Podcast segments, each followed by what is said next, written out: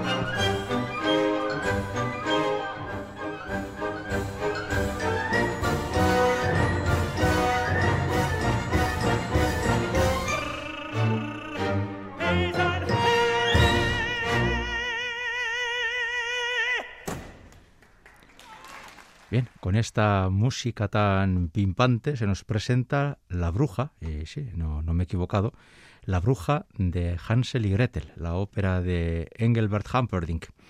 Y digo que no me he equivocado porque quien canta es un, es un señor, es un tenor, Wolfgang Ablingers-Perhacke, un tenor muy característico de papeles wagnerianos de carácter, sobre todo ha hecho muchísimos mime, y que aquí lo que hace es eh, caracterizar a la bruja de Hansel y Gretel. Es uno de los casos en los que para subrayar quizás el acento más bien, no sé si no es cómico, pero paródico del personaje, se suelen hacer este tipo de cambios. Normalmente la bruja de Hansel y Gretel lo suele cantar una contralto, pero en este caso, y no es el único, lo canta un hombre y lo que hace es eh, subrayar la parodia del personaje. Y es que eh, la bruja se nos presenta aquí en el cuento y a continuación, pues los que conozcan la historia de Hansel y Gretel ya saben que la bruja va a tratar por todos los medios primero de atraer a la pareja de hermanos y luego de cocinarlos. Hansel y Gretel es una ópera muy, muy popular en Alemania, Austria y Suiza. Por desgracia, por estos lares apenas se suele programar. Yo, de hecho, no la he podido ver nunca.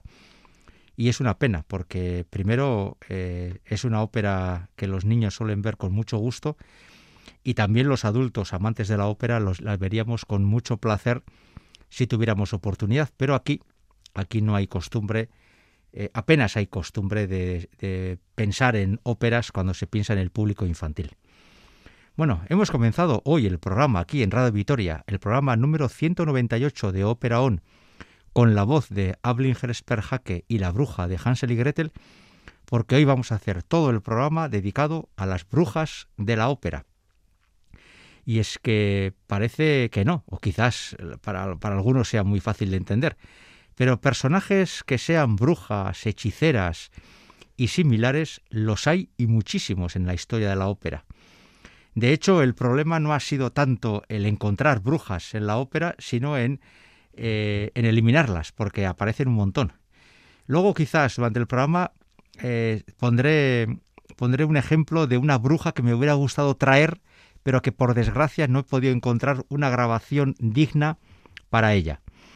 Hemos comenzado pues con Hansel y Gretel y con eh, esta bruja eh, casi cómica, paródica, que canta este tenor.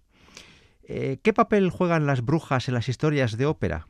Pues vamos a ver distintos ejemplos y distintos papeles que se les entrega a las brujas. Eh, en los cuentos infantiles eh, se ha psicoanalizado prácticamente el papel de la bruja, ¿no? Eh, el papel femenino de la bruja como el elemento negativo frente al, héroe masculino. ¿no? Se, ha hecho, se ha escrito y se ha dicho mucho sobre ese tipo de, cosificación de algunos papeles, ¿no? lo malo, lo bueno, lo femenino, lo masculino. Eh, vamos a comenzar con este repaso de brujas y veremos cómo cumplen eh, roles muy distintos. Depende de la época, depende de la ópera y depende del compositor. Por ejemplo, vamos a ir con una ópera del barroco. Bueno, en concreto con dos. La primera va a ser eh, quizás la gran ópera del barroco británico, Dido y Eneas, donde, si no me equivoco, en el segundo acto aparecen dos brujas que premonizan, y esta es una cuestión que va a ser bastante em, reiterativa en la historia de la ópera, la bruja como elemento adivinatorio, premonitorio de lo que va a ocurrir en el futuro, eh, aparecen para, pues para mm, ridiculizar y para advertir de lo negativo que pueda surgir del amor entre los dos protagonistas, Dido y Eneas. Vamos a escuchar este dúo de brujas que es muy cortito en una versión que dirige uno de los grandes popes de la música barroca actual, William Christie.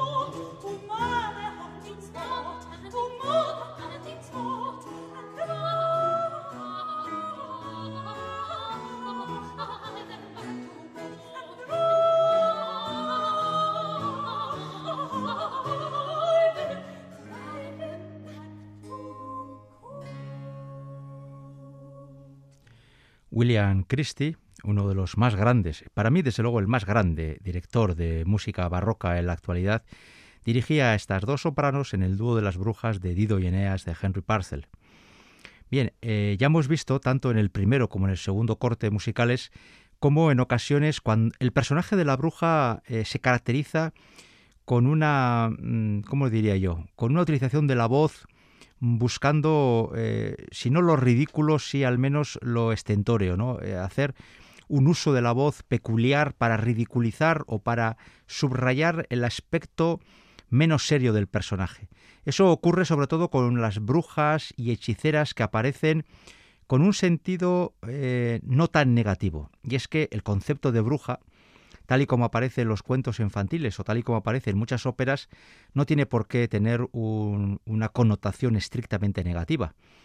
Eh, de hecho, eh, bueno, nosotros en la tradición vasca, por ejemplo, eh, nuestras sorguiñac no tienen esa connotación, sino tienen otra muy, muy distinta, ¿no?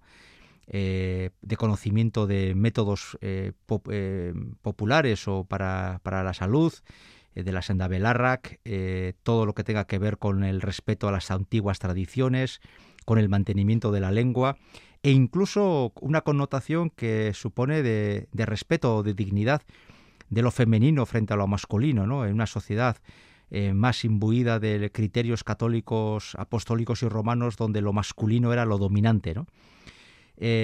bueno, se sabe que en torno a la Inquisición Em, las mujeres fueron eh, también, no solamente ellas, pero también fueron perseguidas, acusadas de brujería precisamente por tener una dimensión de lo que se entiende como concepto de bruja o, el Euskal Sorguiña eh, una que traspasaba eh, el, ámbito más cotidiano de la, bruja, ¿no? como elemento mágico o, conocedor de otros mundos distintos.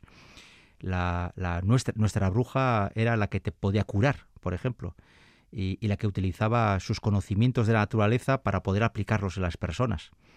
Pero eso tampoco era del gusto del poder oficial en los siglos de la Edad Media. Eh, por eso también en ocasiones la bruja aparece como un elemento casi cómico, positivo, y en otras, que iremos viendo en el programa de hoy, la bruja o la hechicera aparece como un elemento eh, casi diabólico, eh, que produce terror o que produce cuando menos desasosiego por sus hipotéticas capacidades para entrar en mundos desconocidos para un ser humano normal y corriente. Esto podría aplicarse, por ejemplo, al siguiente corte musical, que es el segundo del barroco que vamos a oír. Vamos a ir de, Henry Parcel a Händel, y Händel, en su larguísima lista de óperas, tiene una, Alchina, donde aparece no una, sino dos hechiceras, Alchina y Morgana. Aquellos que conozcan algo la leyenda artúrica sabrán del papel que juega Morgana como conocedora de artes ocultas y que permiten eh, la transformación de seres, la desaparición de, también de, seres. E, en Alchina tenemos una larga lista de escenas en las que las cosas cambian por los poderes mágicos, ¿no? Y aquí la bruja aparece como un ser que tiene una serie de poderes concretos que le permiten alterar la realidad. Y eso para el común de los mortales no deja de ser algo que produce una enorme inquietud, ¿no? porque nosotros apenas podemos modificar algunas cosas y las que podemos modificar nos cuesta horrores poder hacerlo y sin embargo una bruja con sus hechizos, con el conocimiento que tiene de sus artes ocultas, es capaz de hacer desaparecer animales, transformar a personas en cosas o a cosas en personas, aspectos que a nosotros no son totalmente imposibles. Pues bien, eh, la tercera hechicera que vamos a traer aquí es precisamente a Morgana, una de las protagonistas de esta ópera de Händel, y Morgana tiene como área quizás más conocida, más popular de su, de su largo papel, porque las óperas de Händel son largas y, y Morgana tiene mucho que cantar en esta ópera, el Tornarme a Baguillar, que es la, el área que vamos a escuchar a continuación.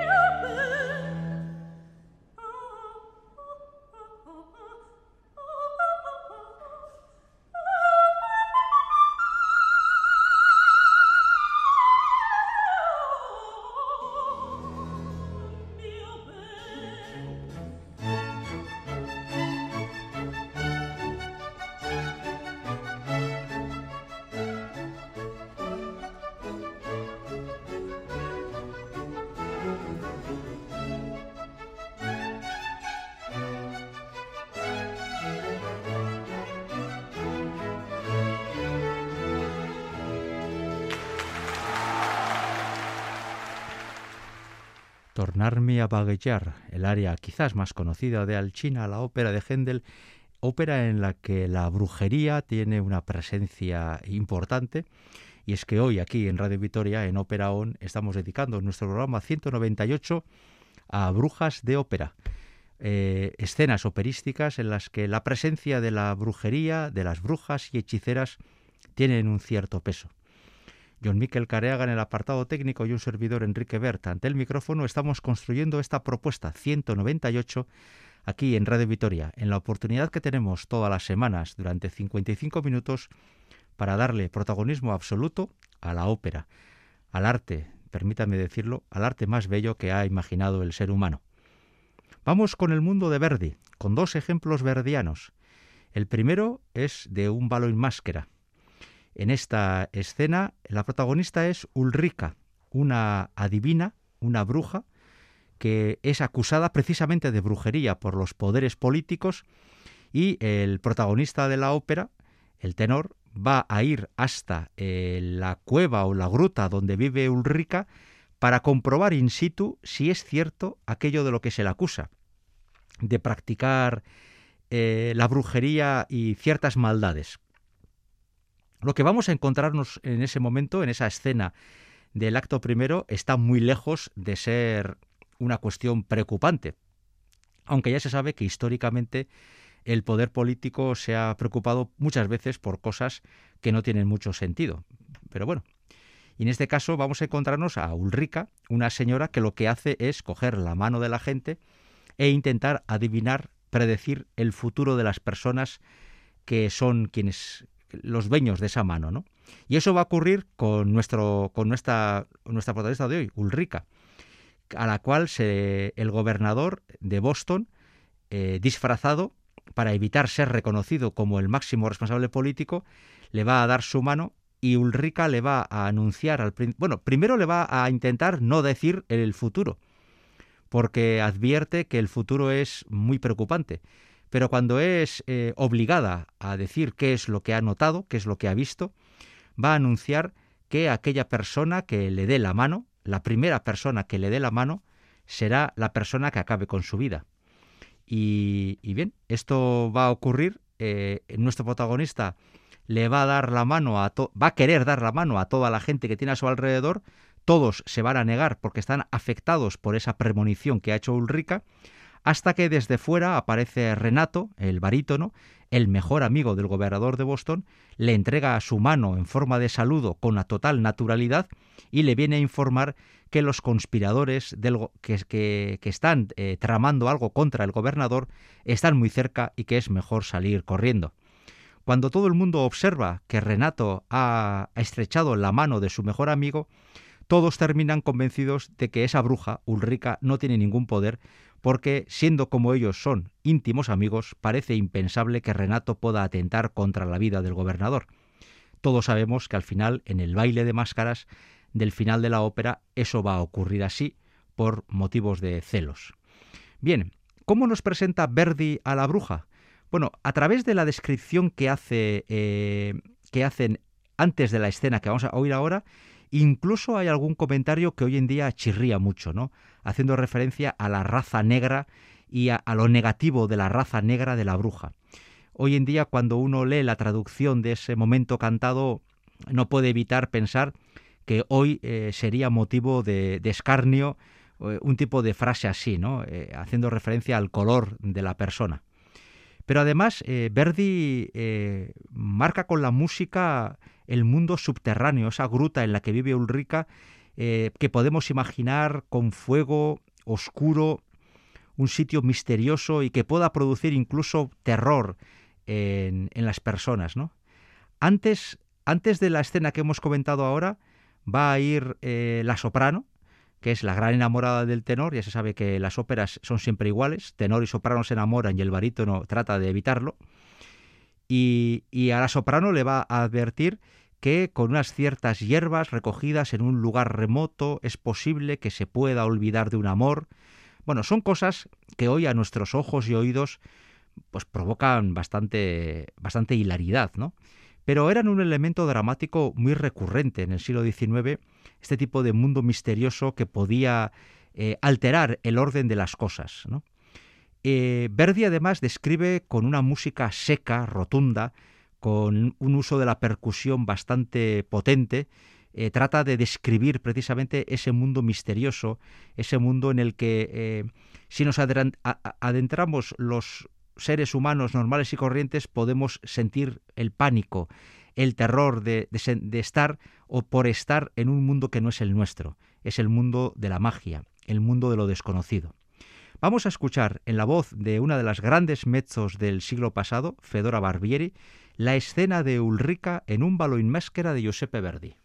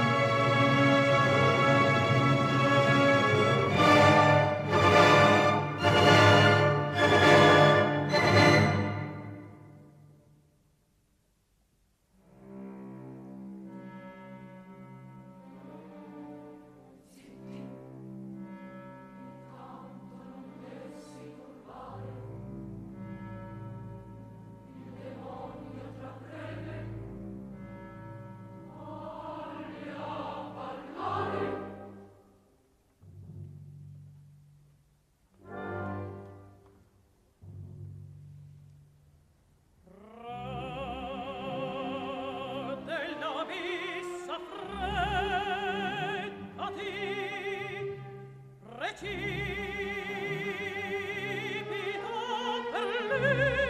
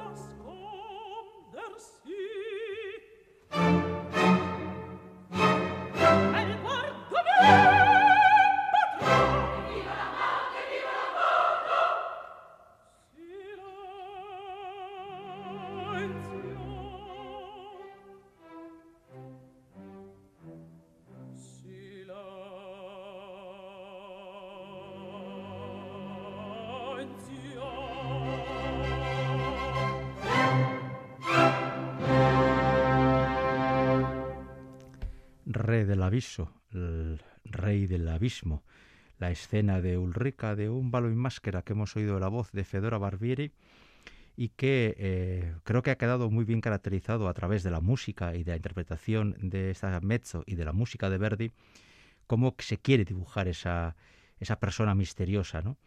Primero con esos golpes de timbal que eh, poco menos que preludian la aparición de algo distinto y luego ese sonido de los contrabajos y de la música grave y el hecho de la tesitura de Ulrica.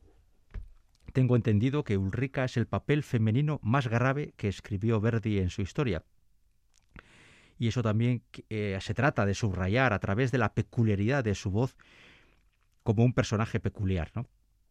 Utilizando una tesitura que es eh, infrecuente y de hecho hay que decir que este último silencio que canta Ulrica en octava grave para muchas mezzosopranos se convierte en una auténtica prueba de fuego y en una pequeña tortura porque hay muchas cuya voz prácticamente desaparece porque es una nota excesivamente grave para la mayor parte de las mezzos que hoy en día cantan este papel.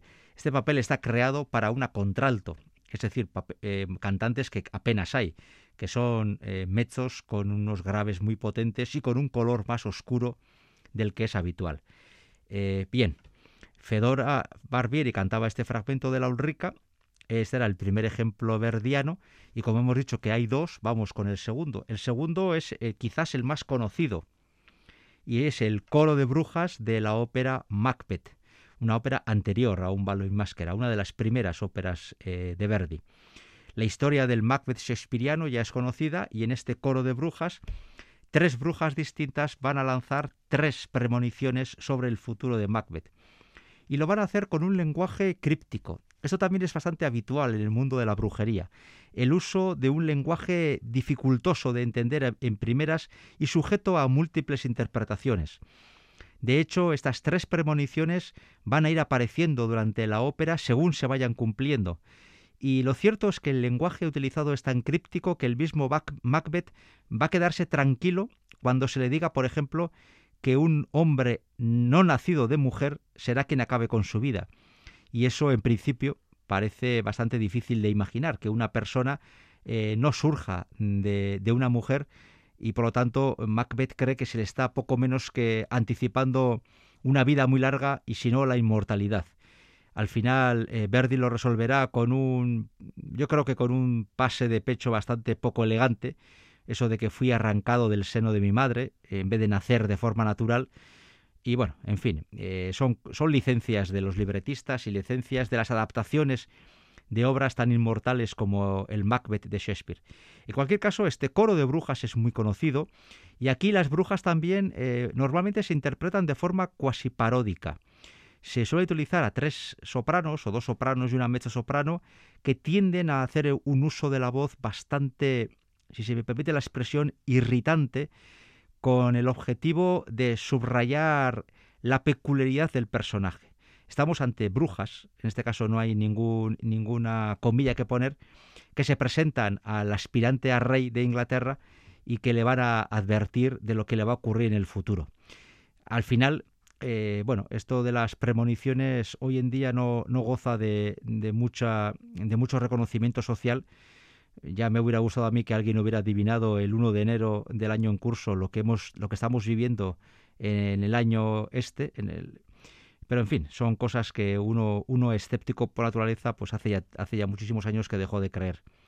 Este coro de brujas es un coro que suele permitir a tres cantantes jóvenes normalmente o tres miembros tres componentes del coro eh, tener un pequeño momento de lucimiento en su intervención solista al lado del coro vamos a escuchar este coro de brujas de Macbeth en el que el aspirante al trono recibe distintos consejos por parte de estas brujas, consejos que, por desgracia para él, Macbeth no va a saber entender o interpretar. Es el fragmento de esta ópera verdiana.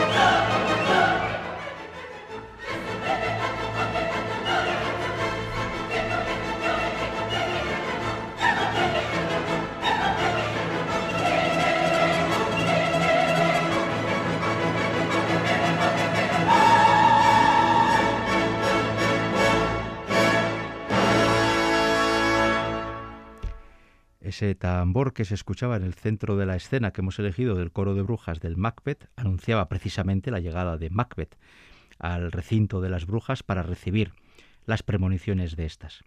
Vamos hacia otro mundo estéticamente distinto, que es el mundo eslavo o el mundo del este europeo al menos. Vamos a Rusalka, una de las, eh, de las grandes óperas de, de Chequia, eh, desde luego la gran ópera de Antonín Borzak, que parece que solo compuso una, porque el resto apenas se programan. Rusalka es una ópera que, goza de enorme popularidad en toda Europa y precisamente la historia narra eh, las, los avatares que sufre una hija del genio de las aguas, una hija que es Rusalka, que tiene inmortalidad por ser la hija del genio de las aguas, pero que enamorada de un príncipe humano decide renunciar a la inmortalidad para poder vivir con ese príncipe. Claro, ¿cómo se consigue eso? Pues eso solo se consigue si una persona o un ser con poderes especiales es capaz de convertirte de inmortal en mortal. Normalmente, eh, cuando aparece una bruja por medio, lo que se pretende es precisamente todo lo contrario, pasar de mortal a inmortal. Pero Rusalka, que está eh, totalmente enamorada del príncipe, decide renunciar a la vida eterna y asumir una condición humana con lo que supone de caducidad de la vida. ¿Cómo se llama la bruja en cuestión? Yesibaba. Y esta, a esta bruja se va a dirigir Rusalka para que, mediante sus poderes, le transforme en una mujer y esta mujer, ya con, con vida limitada, pueda enamorar al príncipe y eh, ser su consorte. Los avatares de Rusalka van a ser en general bastante desgraciados, porque en un principio el príncipe le va a aceptar, luego más tarde le va a rechazar y al final, bueno, al final eh, es una, eh, especie de pequeño triunfo del amor, pero eh, Rusalka ya ha renunciado a, la, a la inmortalidad y ha provocado el cabreo bastante elegante de su padre, el genio de las aguas, que se teme que a su hija le va a ocurrir lo que luego le va a ocurrir, y es que entre el mundo de los humanos ella sea despreciada en un momento dado por el hombre al que ella ama. Pero en fin, para hoy nosotros lo importante es la escena de Yesibaba, y ahí se presenta nuestra bruja con ese lenguaje eh, misterioso que, que los libretistas inventan, con palabras sin sentido, que tratan de darle a ese personaje unas características aún más truculentas, más misteriosas, ¿no? Ya no solamente tiene poderes, sino que encima utiliza un lenguaje desconocido para el común de los mortales y a través de ese lenguaje se producen los encantamientos, los sortilegios, todo aquello que tenga que ver con lo paranormal o con lo desconocido. Vamos a escuchar la escena de Yesibaba de la Rusalka de Antonin Borzak en la versión de la mezzosoprano Dagmar Petskova.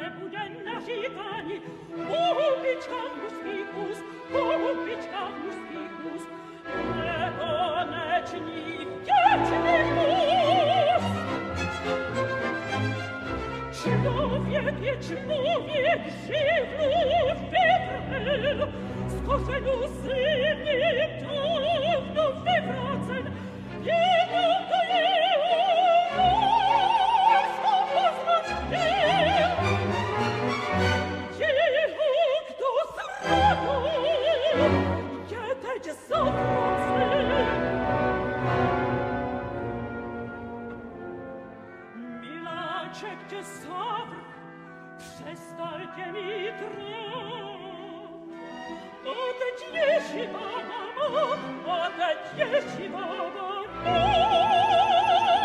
Została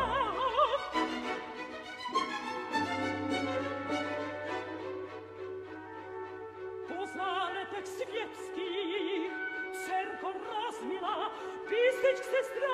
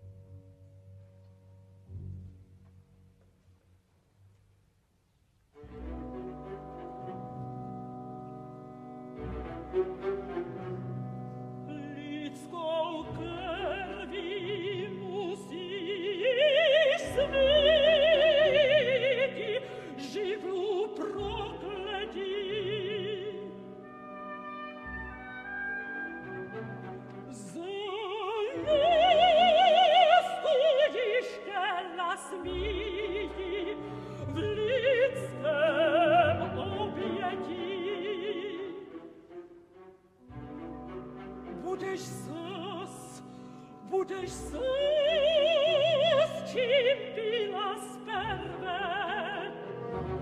Nicht ist genug,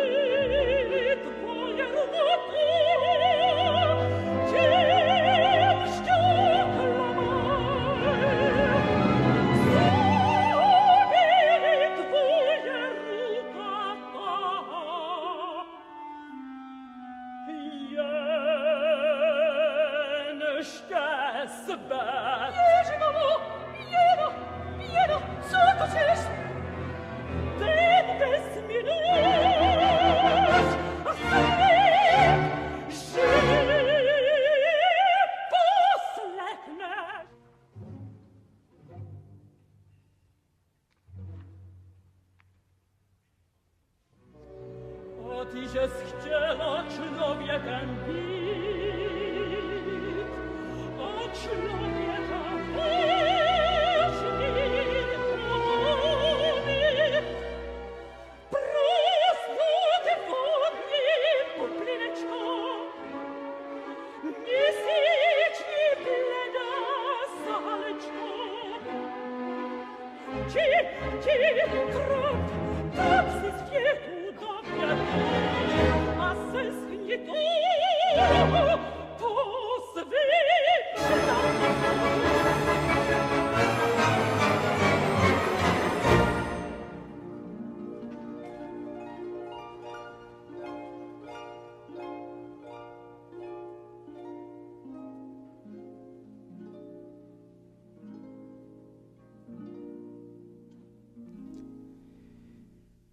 Y así, con el sonido del arpa, continúa la música de Rusalka, la ópera de Antonín Borzak, que nos ha, de la que hemos elegido la escena de Yesibaba como ejemplo del uso del personaje de la bruja en, una ópera eh, en checo, una ópera que además se estrenó en 1901, justo al comienzo del siglo XX.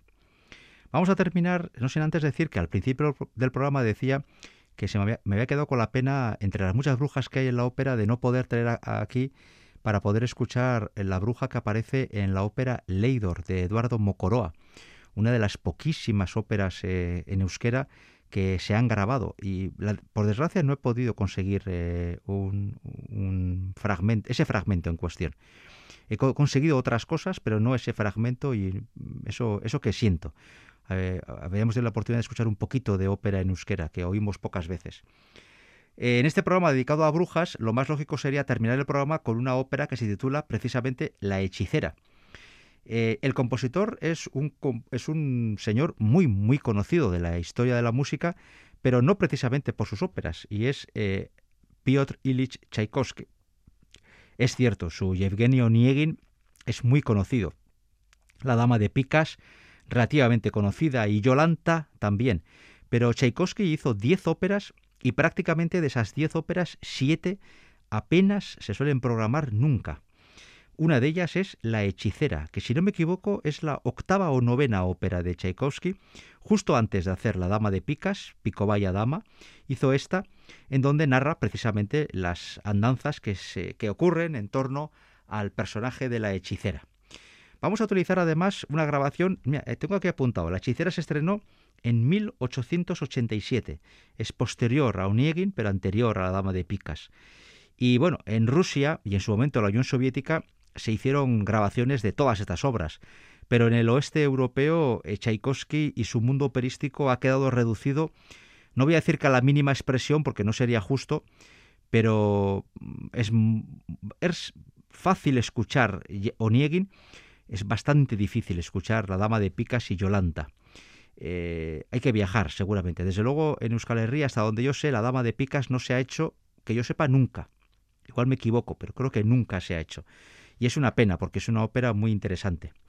De La hechicera, para cerrar el programa de hoy, vamos a escuchar una grabación de 1960, de la época soviética en la que la soprano Eleonora Andreyeva va a asumir el papel principal. Es una ópera muy infrecuente y que por lo menos nos permite este viaje que hemos hecho a través de las brujas de la ópera poder escuchar unas notas que incluso para un servidor casi es la primera vez que vamos a poder oír. Eh, las brujas hoy han sido, sobre todo, una excusa para poder escuchar con todos los oyentes de Radio Vitoria un poquito más de ópera. En la confianza de haberles eh, picado siquiera un poquito la curiosidad, hasta la semana que viene.